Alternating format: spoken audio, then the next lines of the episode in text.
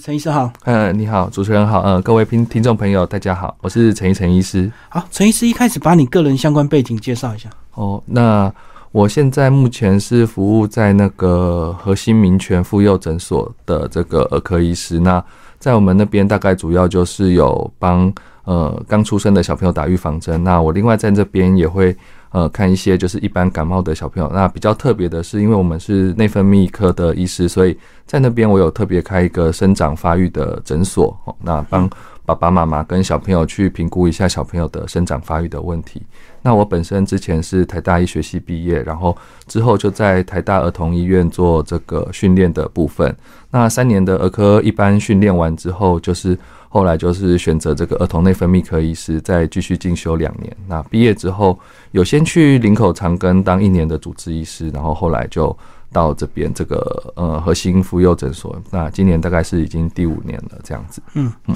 好，关于这个儿童成长，是不是近年来这个求诊的这个父母亲越来越多？以前可能大家不是那么重视，对不对？对，就是好像大部分就是这一这十年来了哈，因为我们从我当了住院医师开始到现在，大概也快十年的时间。那这段时间看起来，就是爸爸妈妈对小朋友的生长发育，跟他这个身高，好，跟他这个发育的程度，有越来越重视的去。想可能也跟现在爸爸妈妈的这个生的小朋友比较少，他们会比较关注在这个方面，对，会希望小朋友自己的小朋友高人一等，或者至少要比爸爸妈妈要高一点这样子。嗯嗯，所以因为求诊的越来越多，你就自然越来越关注这个议题嘛。嗯，对，就是说，因为这个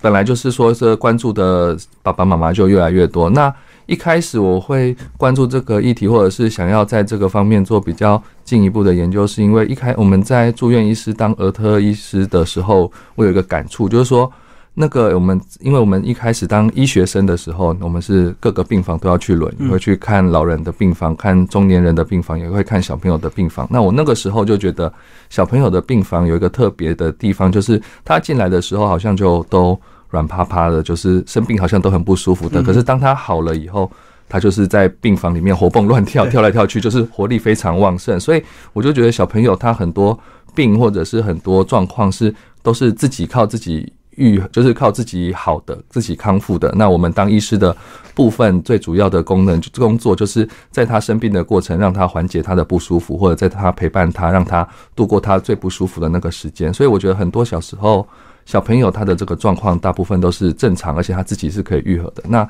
讲到生长这个方面的时候，就是会变成说，很多爸爸妈妈带他们来看这个生长发育评估的门诊，都是会担心说，诶，他是不是长太快？他是不是长太慢？是，他是不是太矮？他是不是太高？但是其实我们就一般的正常评估起来，其实来我们门诊评估的小朋友大概八九成以上，很多都是正常的。好，所以也就是说，我们当一个儿科医师，有很多时候都是在旁边度帮他们度过这个他们呃爸爸，不管是爸爸妈妈还是小朋友，他们比较呃心里有一些烦恼或者是困惑的时候，或者是他身体不舒服的时候，我们帮他渡过去。那当然。如果我们在观察的这个过程当中发现他的确是有问题，那我们也可以从旁协助，给他一些呃适当的治疗，那就是帮他度过这个生长的期间。所以我在那个时候在儿科病房的时候，有时候会观察到一些这些进来检查或者是跟生长方面一些问题的小朋友，我就觉得说哦，那也许我们是可以在这个方面多多帮爸爸妈妈做一些推广或者是知识的传达，这样子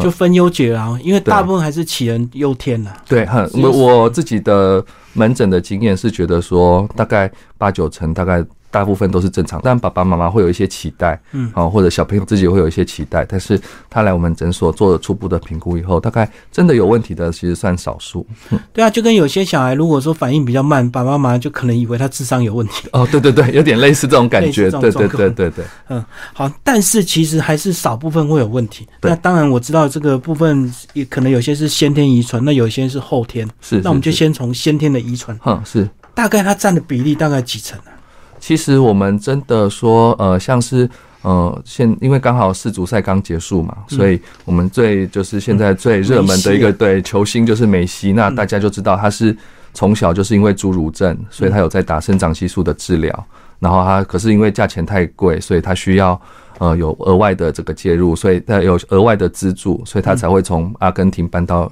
西班牙，有人赞助了，对，有人赞助嘛，对。那像这种呃，真的是内分泌功能有问题，像它是先天性的生长激素缺乏症，或者是更少的有一些像前一阵子比较呃，在前几年更呃热门的一个影集，就是《冰与火之歌》里面那个小恶魔，那个就是一个很红的一个配角，他是就是非常就是矮小的一个这个角色。那像他们这种呃侏类似侏儒症或者是生长激素缺乏症，在临床上我们都称为罕见疾病。也就是说，大概不到呃一万个小朋友，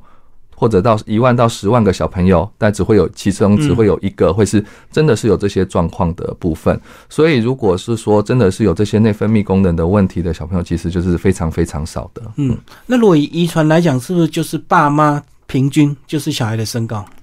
哦，对，因为我们大概会觉得说。身高是的遗传是一个多基因的遗传，嗯，所以我们大概会认为是，哎，小朋友的身高应该会介在爸爸跟妈妈的平均身高的中间，对。那当然还是会有一个就是正常的范围，也是蛮蛮宽的，因为就像同样的爸爸妈妈生的兄弟姐妹，也不会每一个都长得一模一样高，那可能就跟后天的一些呃生活习惯有关系，比如说他比较早睡，哦，比较或者是。有一些小朋友比较不爱吃，啊，有的哥哥就吃很多，那我们就看得很清楚，就是说，呃，哥吃的比较多的哥哥，他就长得高一点；那吃的少一点的弟弟，他就长得矮一点，也会常常会碰到这种状况。真的，有时候兄弟姐妹多，有些人偏食，对，那就很明显。瘦对对对。那之前我有看到有这个有其他医师分享，他说有一对双胞胎兄弟，然后一个十点睡，然后一个大概都玩到半夜一两点睡，他们高中来。检查的时候，身高就大概差了五到七公分，所以其实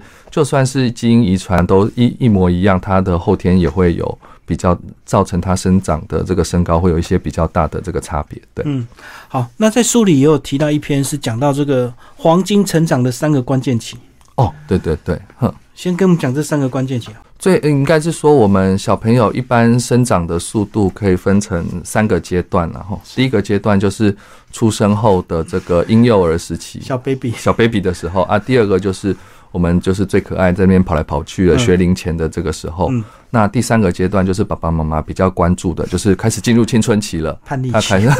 对，也是叛逆期，所以他开始在生长冲刺的时候。那其实有很多爸爸妈妈都会觉得说，哎，那我们所谓的黄金生长的时候是是不是就是在青春期这个生长冲刺的时候？不过我们就整个小朋友他从小到大一路生长的这个轨迹过程来看的话，其实长最快的时候应该是婴幼儿的时候，就是刚出生的头两年。像我们一般平均算起来的话，我们观察到，通常第一年小朋友从出生零到一岁，这第一年大概就可以长了二十五公分。嗯，然后从一到两岁，就是第二年的时候，大概一年平均可以长十二公分，这样子加起来就已经有三十八公分。再加上说，我们出生一般的婴儿，他平均的身高。大概就是五十公分左右，是，所以你看，你五十加二十五就七十五，再加十二公分，大概就是呃八十七到九十公分，你乘以二，其实差不多就是一个正常成年男性的身高一百八左右了。对，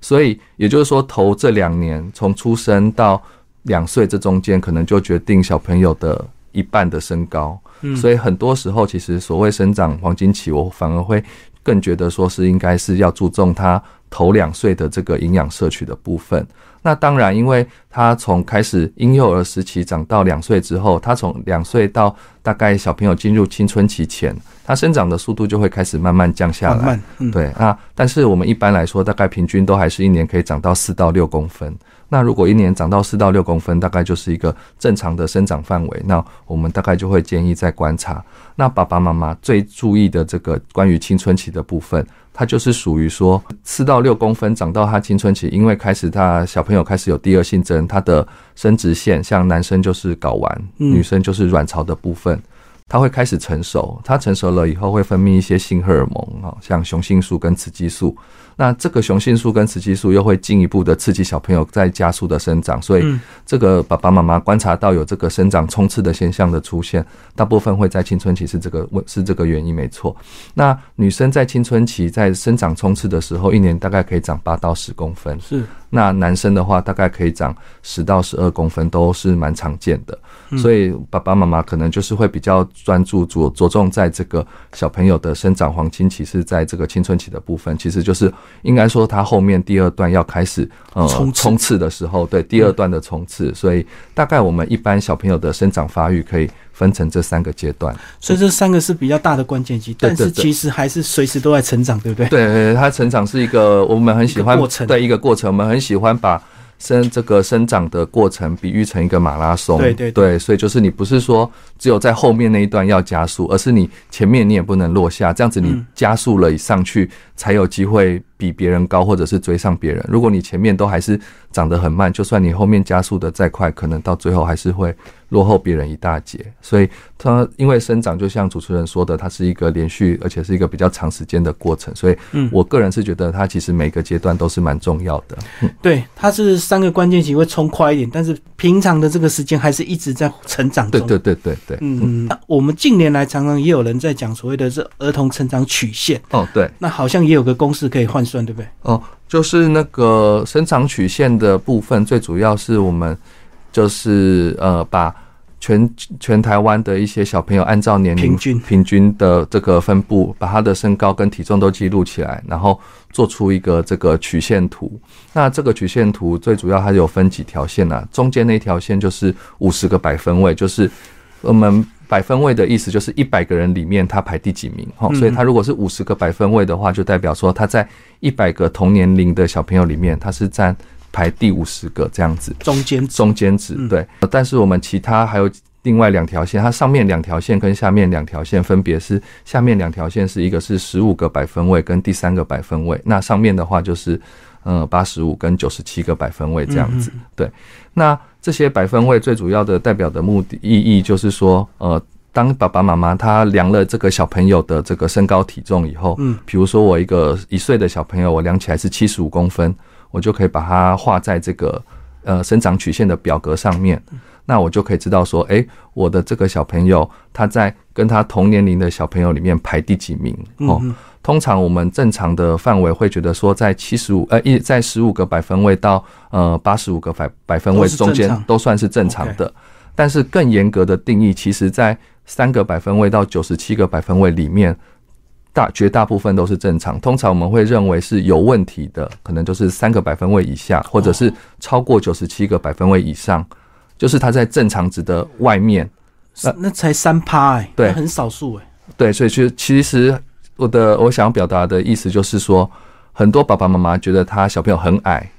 但是画上去以后会发现说，哎，其实他是在十五或者是二十个百分位，他并不是真的那么矮，落到三趴。对，他不是落到三趴这么矮，所以其实这个表格是可以让爸爸妈妈在呃做。找医师做进一步评估之前，可以在自己家里做一个比较简单的筛选，这样子。嗯，因为我们在门诊最常碰到的一个主诉，爸爸妈妈的问题是说，带小朋友过来就说，诶，他在班上好像都比别人矮半个头一个头，他是不是有问题？但我们有时候画起来，他的生长曲线大概就是呃在十五啊，或在十个百分位左右。那这种时候大概不太会有什么特别问题，但是可能就还是要比较注意。用班上的这个分母不够啊，所以还是用全国的儿童来比。而且在班上，对对对，一个是那个数量比较够啊，第二个是跟班上同学比有一个误解，就是说班上同学有时候，因为我们是学年制的，你有时候有很常看到就是小朋友他被带来，结果他是五月六月生的，那你跟班上有一些九月十月比他早半年一年的，是是，所以那个头年尾的对年的差别，有时候就会差个两三公分，那。可能爸爸妈妈他就会呃觉得说，哎，这个身高是不是真的有被影响到？这样子是不是真的很矮？但是有时候可能是年纪的关系，也是会有一些影响。对对对。对，虽然是同学年，可是这个月份有差。有差，对，有的时候又差了半年，甚至有的差年头年尾的，那就差更多。对，甚至有些国外回来的，考对对对对，大好几岁，大好几岁。所以我们还是建议爸爸妈妈，如果对他的身高体重有一些疑虑的话，可以。先画在那个生长曲线图上，让他知道说，哎，我在同年纪的小朋友里面大概是排第几名？那这个可能就是可以先给爸爸妈妈做一个初步的评估。那我刚刚有说到说，我们一般还是虽然三到九十七趴都是正常，但是我们还是希望小朋友是在十五到八十五中间，这个范围是。比较可以让人放心的，对。那如果爸爸妈妈发现小朋友的这个身高体重的范围是落在三到十五的这种范围里面啊，虽然好像不是到异常，但是我觉得还是要特别注意，因为它可能是代表说有一些其他的状况，比如说呃吃不好，嗯，哦，或者是睡不好，或者是活动量太差，哦，这些都有可能就导致说，哎，他。呃，虽然不是真的有一些很严重的内分泌的疾病，但是他的生活习惯可能要做一些调整。那这个也是我们。儿童内分泌科医师或者是一般儿科医师可以帮得上忙的地方，所以如果觉得说小朋友画起来他身高体重的曲线都还是嗯没有很理想的话，是建议还是可以带来给医师评估看看有没有说可以做一些进一步改善的地方。嗯，好，刚医师也提到说，有时候这个父母只要觉得矮，他就会带来看。对对对对对 对。但是你们还是要有一套标准的问诊流程，对不对？是是是。不能够你告诉他这个落在标准线没关系，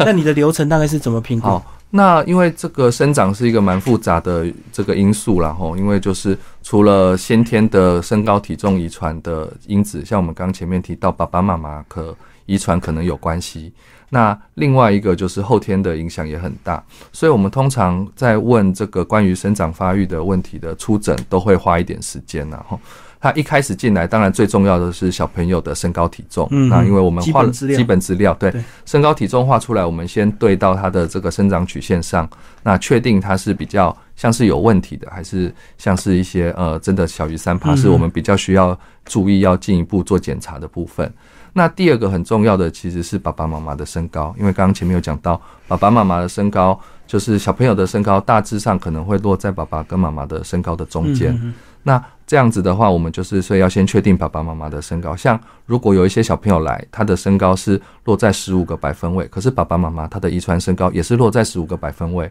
那我们大概就不会觉得说他有什么问题。但是如果爸爸妈妈很高，像爸一百八，妈妈一百七，结果小朋友的身高还是落在十五，那这个时候我们就会特别小心，是他是不是有什么特别的状况，哦，才让他长得不是很好。那第三个就是，其实小朋友的出生状况也很重要，嗯，因为我们刚刚前面有讲到，就是小朋友如他出生头两年，跟再加上他刚出生的那个身长，就决定了他最后身高的大概一半左右。所以他小朋友刚出生的时候，他的这个呃身高，他的身长是多少，也是我们很关注的一件事情。嗯，那另外。有一些像我们现在比较常会碰到，有些早产啊，或者是呃生出来的时候体重比较轻的这些小朋友，也可能会影响他的这个生长发育。所以我们在询问诊的时候，也会先询那个详细问一下，说他刚出生的这个出生的身高体重，还有他出生的周数，他的状况。那除了我们刚刚讲到的这个呃生长曲线，它当下量的这个身高以外，其实还有一个很重要的是，它之前长的速度怎么样？像像我们刚刚有讲到说，呃新新生儿跟头两年它长得最快，那对平常的时候可能可以留长四到六公分，那我们就需要知道说，诶，他在来就诊之前，他之前长的速度是不是 OK 的？哦，就是有没有照着他的这个生长的期间的长。比如说，如果一样是长五公分，他如果是一个五岁的小朋友，我们可能是觉得没有问题；但他如果是一个一岁的小朋友，他这一年只长了五公分，那就有很大的问题。因为一到两岁，我们应该要长十几公分。哦，所以他的这个生长速度是怎么样，可能也跟这个呃他的这个临床表现也是我们会很在意的一件事情。所以我们会很希望爸爸妈妈在带小朋友来呃找儿科医师评估之前。最好是可以给我们一些他以前过去呃几个年份或者是呃几次的这个身高体重的记录，像在学校的时候，不管是幼稚园还是这个国小国中，他们每一个学期都会有这个量身高体重。对。对，刚开学都会去量一下，我们就会很希望爸爸妈妈说，哎，你先带那张资料带过来，那我们也可以做一个比较快的评估，因为有时候只凭当下我们量的那个点来去做判断，还是会有误差。哦，像有一些小朋友，我们量起来是一样是十五个百分位，结果他如果前两三年他的生长曲线是一直沿着十五个百分位，那这种我们可能就不觉得有什么特别问题。但是如果他同样是十五个百分位，可是他两年前是八十五个百分位，结果慢慢变成五十个百分位，再变成这次来变成十五个百分位，那这个就有很大的问题。所以，我们这是它的这个生长的速率啊，跟它的这个呃身高的百分比，这个也是我们很在意的一件事情。所以，大概最主要在问诊的部分会是评估这些项目。那问的清清楚楚之后，那到底后来要怎么去？诊断，诊断，对，像严重到打生长激素，这个是很少的，很少的，对对对。但是大部分是可以透过一些作息或营养的改变。对对对，所以后续诊断的部分的话，就是我们从其实呃比较有经验的医师，大概他从前面问诊的部分，大概就可以排除七八成，就是有没有问题的。那剩下有一些比较有可能有问题的，我们可能就会进入到呃比较呃。大家是比较知道的，对抽血的检查，或者是影像学照 X 光的检查，对，就是照骨龄看生长板。那我们就是用这些抽血检查去判断说它是不是有内分泌功能的问题啊，或者是照 X 光看骨龄，看它生长的速率跟它现在的年纪是不是配合。对，所以我们。等问诊问完之后的下一步，大概就是来做抽血跟做影像学的检查。那等这些抽血跟影像学的检查做完出来以后，我们大概就可以知道说，诶，他是是是真的有内分泌功能的问题，还是只是单纯它是一个正常的生长。然后我们给爸爸妈妈一些支持，让他再持续追踪，这样就可以。对，所以这样听起来就是每个人状况都不一样，千万不要看隔壁怎么样你就学。对对对，呃，很多爸爸妈妈都都是这样，而且还就是说，很多爸爸妈妈来就是说，哎，我那个小朋友的好朋友好像有再次打针，我是不是也要跟着打？就被带过来了。啊，其实大家都很正常这样子。对，或者是看到人家吃什么转大人，对对对，然后就跟着吃，就跟着吃，其实不一定需要，不一定需要，因为每个人小朋友的生长的呃碰到的问题，或者是。呃，它的步调可能都不太一样，其实不一定要跟别人怎么做就跟着怎么做。对，而且医师也讲到，其实十个来看，可能八九个是没问题。对对，所以就是自己想太多嘛。对，有很多时候是这样子。好，那我们刚刚讲的是这个成长太慢，那如果成长太快也要担心，对不对？长太快也不行。对对对，长太快也不行，因为就是现在，因为很多可能跟十几二十年前比的话，环境环境不同，而且它的这个营营养的摄取也都更好、更方便。所以很多小朋友其实都是有点肥胖或超重，他的那个成长的发育也都会很快。所以现在很多爸爸妈妈就会很注意一件事情：小朋友有没有发育太快的这种状况。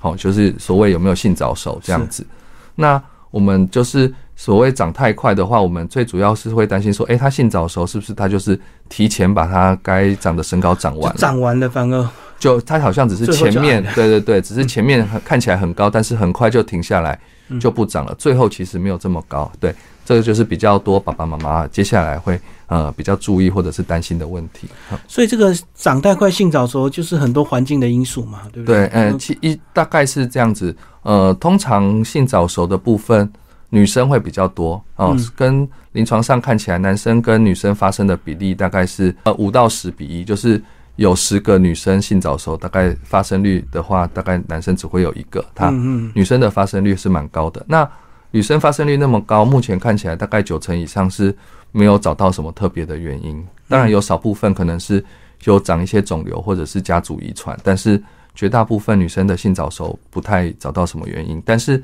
近几年来有发现女生性早熟的比例持续在增加，嗯，那持续在增加的这件事情，我们就已经比较明确的知道说，哎，跟她的营养、跟她的营养程度、跟她的肥胖比例是有蛮看起来是有蛮明显的相关性。也就是说，这十几年来说，女生她肥胖的基就是那个女生的小朋友的肥胖比例越来越高，嗯，那就可以看到这群小朋友她发生性早熟的几率也一直慢慢在增加。对啊，书里不是有提到说还有一些这个外在因素啊，塑化剂啊，或者是我们肉类里面的一些生长激素。呃，肉类里面的生长激素这个我不太确定，但是呃，最主要是很多塑化剂会碰到。那因为像现在比较呃，尤其疫情期间，大家比较常会叫一些外卖啊或外食，那很多用塑胶装的东西装热的东西过来，那可能里面就会有一些塑化剂在里面。对，那。大概十年前，就二零一一一二年的时候，有个塑化剂风暴，所以就是，也就是有一些不孝厂商在制造一些塑胶类制品的时候，添加就是不应该使用的一些就是塑化剂的成品。嗯，那当然小朋友接触了以后，摄取进去也会影响到。那那个时候其实有被特别提出来的一个，就是那个手摇杯的饮料啊，手摇杯的饮料其实也是一个塑化剂比较这个呃明显的铺路来源。那我个人是认为，是因为它每次我们喝，不管是喝哪一种品牌或者是口味的手摇饮，它最后的一个步骤都是封膜。对啊，那个封膜都是需要加热哦哦，所以你那个封膜都是塑胶的封膜加热的话，你如果小朋友每天喝每天喝，除了肥胖的问题，他又有可能摄取到很多的塑化剂。那的确，像主持人刚刚提到肉类里面是不是会有一些塑化剂的这个部分？那通常就是因为我们现在很多像那个呃塑胶类用品都会随意排放到大海里面，所以很多一些像深海鱼或者是对食物链，他们摄取了很多这个不应该有吃到的这些环境的这些毒素的时候，它们也会累积在身体里面。那所以这些深海鱼或者是有像不只是呃大海，有些是会埋在土里面的，所以它那个像有一些猪啊、鸡啊、牛牛啊，它可能吃草啊，也可能会摄取到。那所以我们在吃这些肉的时候，当然也会有机会吃到。不过因为塑化剂它主要是一个脂溶性的这个化合物，所以通常我会建议爸爸妈妈或者是小朋友，你如果担心这件事情的话，你肉还是可以放心吃，但是你上面的皮或者是肥油的部分，你就去掉不要吃，因为它主要是一个脂溶性的这个荷尔蒙，累积在脂肪就对。它主要会累积在脂肪里面，所以你可能吃这个呃肉跟瘦肉的部分，应该是可以放心的吃，不管是鸡肉、猪肉、鱼肉。但是你皮把它去掉，所以像炸鸡的时候，我们可能就把皮刮掉。对，对鱼的时候你就不要吃鱼皮这样子。对，哦还是可以这样减少摄取。对对对，因为不是说吃到塑化剂就一定有什么问题，而是说你吃到一个很固定的量，但就有可能会有一些影响。那我们其实不，因为老实说，现在环境你要完全避免塑化剂，应该不太可能，因为塑胶类的东西太多了。嗯，对避不了。对但是我们还是可以透过一些好的习惯来增加增加这个生长。最后跟我们讲到所谓的成长的一些要素，好不好？嗯那我们一般来说，成长要素最重要的大概有三个点，然后一个就是睡觉啊，第二个就是运动，第三个就是饮食。嗯，那我们先从睡眠开始好了，因为我个人是觉得睡眠的这个影响蛮大的。像刚刚我前面也提到一个例子，就是双胞胎的兄弟，结果嗯一个蛮早睡觉的，一个都很晚睡，大概最后他们身高可以差五到七公分这样子。对，那通常我们会减，为什么睡觉会对生长是这么有这个影响？最主要是因为就是生长激素它的分泌是在大概高峰期会是落在这个半夜一两点的时候，嗯，所以通常我们会希望小朋友九点十点以前上床睡觉，然后让他的整个这个身体都安静下来、冷静下来之后，可以促进他这个生长激素慢慢的分泌，然后分泌到峰值的时候，他刚好在睡觉，他的身高就会被拉长。是对但是有研究有发现说，如果你熬夜，比如说你一两点都还没有睡，然后你一两点才去睡，那生长激素还是晚一点，还是会有一个分泌的高峰。好，就比如说你如果一两点睡，它可能在三五点还是会有一个高峰，可是那个高峰就跟你正常时间睡的这个分泌的高峰大概就差了一半以上，哦，所以它其实分泌的量是差蛮多的。所以我们还是建议小朋友可以的话就早睡。嗯那现在爸爸妈妈就会下接下来就会问下一个问题：那如果我很早睡，那我那个要睡多久才够？那一般我们会建议说，那个学龄前的小朋友大概就是一天睡十到十二个小时。那嗯你如果已经开始在上学，在学校，大概一天睡八到十个小时就够。嗯那所以我们会建议爸爸妈妈让小朋友早一点睡觉。如果他真的因为很多爸爸妈妈会跟我们反映，他功课做不完啊，或事情太多怎么办？我们会建议他早一点睡，但是早早一点起来做做功课嗯，哦，然后把这些事情完成。因为那个我们后来是发现，对生长比较相关的应该是你几点睡，哦，早睡可能比晚睡好。但是你睡多长，就是你比如说你睡八个小时跟睡十个小时相比，对生长的影响反而没有那么明显。早睡比睡得多长重要。对重要，对对对，嗯最主要我想要对身高比较有帮助的，应该是固定时间而且早睡。嗯那、你睡多睡少，当然是呃，当然睡多一点，小朋友他精神好，去上学啊、活动啊这些，嗯大概对小朋友的课业都有帮助。但是对生长的话，其实就不是那么的明显嗯哦。所以我们大概只要一天可以睡八到十个小时就差不多了。嗯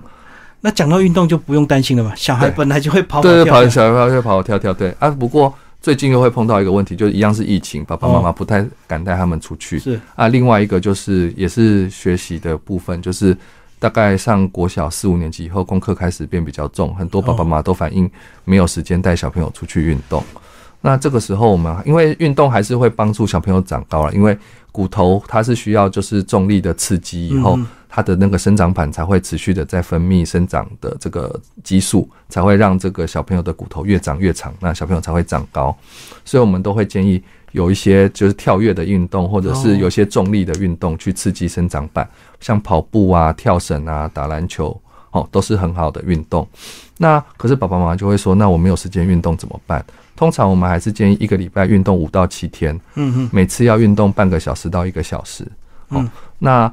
因为就就算他平常没有什么时间运动，至少你在一周五天的。这个课上课时间，他应该至少会排两堂到三堂的体育课。体育课，嗯，那我们就建议小朋友，你体育课不要在旁边休息，你一定要去认真跟着动，这样你大概就达成一半的量了嘛。对，那另外就是剩下没有体育课的时间，像周六周日，你可能就爸爸妈妈带着小朋友去做运动，嗯嗯，好，或者是周间其他几天你没有体育课的时间，你就晚上或者是下课的时候，你可以自己再找时间运动，半个小时一个小时。哦，像跳绳，你就可以在家里自己。就是完成，或者是去家里附近的公园啊，或者是学校的操场跑个几圈再回家，那这样也可以达成他每天的运动量。对啊，小朋友只要带出门，他们自己就会玩。对对，就会玩，就怕你把他关在家里。对对对，那另外就是有一些小朋友八岁十岁以上就。很爱看手机，很爱看平板，他也不太想出门。对啊，这个时候就要靠爸爸妈妈，就是周末的时候尽量带他们出去。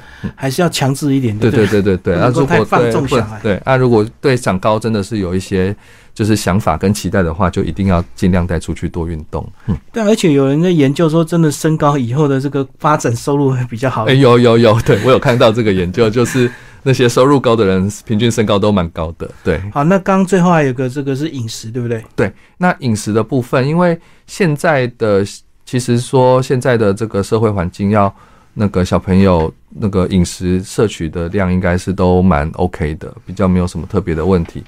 但是我们偶尔还是会在整间碰到。有一些小朋友，他可能是个性或者是偏食、偏挑食，对，还是会有碰到那种很瘦很小的，就是营养不良的状况。那这种时候，我们就会建议爸爸妈妈多吃，尽量多吃蛋白质，这样子，嗯，牛奶啊、肉啊、蛋啊、鱼啊，好，或者是豆类的。那当然就是动物性蛋白质会比植物性蛋白质的吸收跟这个利用的效率会更好，所以通常会动物性蛋白质优先建议这样子。嗯，但是也有另外一群小朋友反过来，他是。吃太多，吃太好，然后又变成肥胖，好，那这个也会 影响对，所以其实说真的，就是生长这个事情也是蛮复杂的，吃太多，吃太少，可能都都会对都不好，都会影响到他的生长发育的状况。那反而吃太多的这些小朋友，我们就会特别提醒他们注意，你那种人工甜食、人工香料、含糖饮料、饼干、点心，可能就真的要少吃。就肚子饿的时候，就多喝水，多吃蔬菜，哦，多吃肉，好看塞饱肚子。哎，好像真的有很多研究说，这个甜食进去之后，就会生长激素就会停止，对不对？对对对，就是我们其实临床上有一个检查叫做升糖让那个抑抑制生长激素分泌的检查，就是不一定是小朋友，就大人也是在大人的这个血管里面打葡萄糖进去，嗯，让他血血糖升高，然后我们发现他两个小时左右生长激素会被压制到没有再分泌这样子，对，所以我们通常就是。呃，知道是，所以吃太多甜的会抑制生长激素分泌这件事情是非常是确定，而且是我们拿来做一个检查评估的一个项目这样子。嗯，那打多少糖进去？大概就是一个二十五公斤的小朋友，如果一口气喝完一杯全糖的珍珠奶茶的那个量，他就是如果一口气喝完一杯的话，他吃进去的那个糖分可能就会让他生长激素。压制大概一两个小时不会分泌这样子，是是是。所以吃太多人工甜食，我们就会建议说，就是一定是对它的生长是有影响的。所以如果爸爸妈妈或小朋友对身高有疑有期待的话，我们就会请他先戒糖。嗯，那当然爸爸妈妈就会接下来就会问说，那水果能不能吃？嗯，那也是甜的嘛。对。不过我们是建议是说，天然的食物通常没有那么多限制。你只要均衡饮食，每一样都有吃啊，每天吃不一样的，这样就好了。嗯，但是均衡水果就好了。对对，啊人工的甜食，那那个当然就都不行。就是添加的，对，饼干啊、糖果啊，或者是含糖，尤其是含糖饮料。好，这个我们看到很多小朋友，他一来体重很胖，那我跟他说，那你含糖饮料先不要喝。他大概三个月回来，大概就瘦了三到五公斤，那还蛮明显的。好，刚刚我们聊了很多，但是呢，很多父母亲很为难，就是宠小孩，那小孩不配合。哦，对对对，你们应该也是有一些方法可以啊，这个小孩不配合，这个太宠小孩，对对，这个就真的很，而且有些时候不是不一定是爸爸妈妈，有些反而是阿公阿妈，因为现在做双薪家庭，爸爸妈妈都要去工作啊，去呃，所以小朋友大概都是请阿公阿妈帮忙带这样子。那这种时候就是会比较宠小孩，可能就比较不吃啊，或者是呃，反而是喂太多零食，所以有时候我们要呃跟。家长喂教这些呃饮食方面的问题，可能会需要请实际照顾者一起来 哦，因为不是因为大部分是爸爸妈妈带来，可是平常是阿公阿妈在顾。对，好，那当然我们可以请他做一些转达，但是最主要还是主要照顾者要一起来。那有有一些好笑的，就是有时候爸爸妈妈带来，阿公阿妈有跟着来哦，可是爸爸妈妈先进来，然后跟我们说：“医生，你等一下帮我跟阿妈说，不要再给他吃饼干，他现在太胖了。”有时候爸爸妈妈也会寻求我们的协助，这样子。好，那就有一些他如果真的不配合怎么办？或者是像我们先讲吃的比较少的这群小朋友，他这真的不爱吃，然后都很难配合，就是都偏挑食。嗯，那这种时候我们可能就是，当然就是还是以均衡饮食为主，但是可以的话，我们会建议他吃一些高热量或者是那个呃，就是比较可以帮助长高的东西，比如说牛奶，嗯，跟蛋。哦，或者是豆腐类的，哦，蛋白质，对，蛋白质，因为很多，尤尤其是很多两三岁或三五岁的小朋友，他就懒得咬，他太硬的他就给你吐出来，他根本也不吃，你就算塞进去他也不吃，所以我们就从这些流质或比较软或比较好呃吸收的一些蛋白质开始，就是是是尝试看看，等到他吃的比较好一点，体重升高增加了，他基础代谢增加，他有时候胃口会改善，那慢慢再把其他饭啊菜啊添加进去。这个是我们大概一般在门诊比较常会呃给爸爸妈妈的一些建议。那肥胖的这些部分的话，其实很多时候你只要告诉阿公阿妈，或者是告诉爸爸妈妈，他的这个体重已经超标了，不破表了。那再跟他说，哎，那我们要怎么样去控制饮食？有时候我们也会请我们诊所的营养师帮忙介入，一起跟爸爸妈妈做一些简单的基础的这个饮食喂教。那通常效果都会还不错，所以饮食改善基本上身高就会改善，对不对？对，就是说，应该是说饮食也是这个身高蛮重要的一个这个来源，因为你要长高就需要原料嘛。对，那我们就是我最后常常跟爸爸妈妈比，就是比喻，就是说你要堆乐高，你十块乐高堆的一定比五块乐高堆的高，原料就不同啊。对，原料就不够，所以你如果觉得它长不高、长不好，你先尽量先让它多吃一点蛋白质，它可能就会长得比较高一点。所以，听众朋友，如果对小孩成长有担心，看完这本书，大概 十个有八九个就不用担心了。对，而且有状况的还是要这个挂号。对，还是要挂号门诊。对对对。好，谢谢陈医师为我们介绍打造黄金发育力，然后东范出版，谢谢。